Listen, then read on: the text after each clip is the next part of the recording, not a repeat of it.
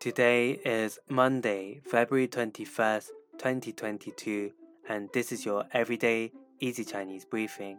大家好，我是林老师, and in under 5 minutes every weekday, you'll learn a new word and how to use this word correctly in phrases and sentences.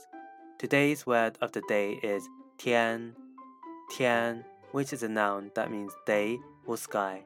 Let's practice by making different words phrases and sentences with tian.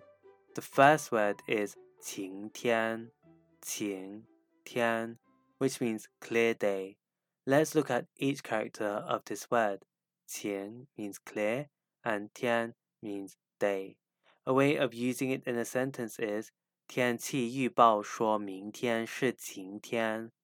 天气预报说明天是 晴天. The weather forecast said that tomorrow is a clear day. Another word we can create with tian is tian tian. This means every day. A way of using it in a sentence is 你天天玩游戏累不累啊？你天天玩游戏累不累啊？Aren't you tired of playing games every day?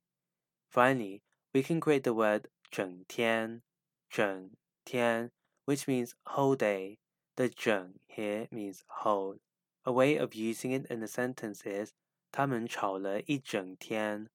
他们吵了一整天. They quarreled for the whole day.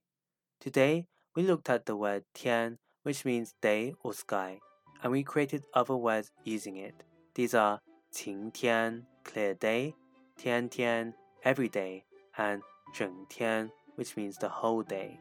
To see this podcast transcript, please head over to the forum section of our website www.everydayeasychinese.com where you can find even more free Chinese language resources. See you again soon for more practice.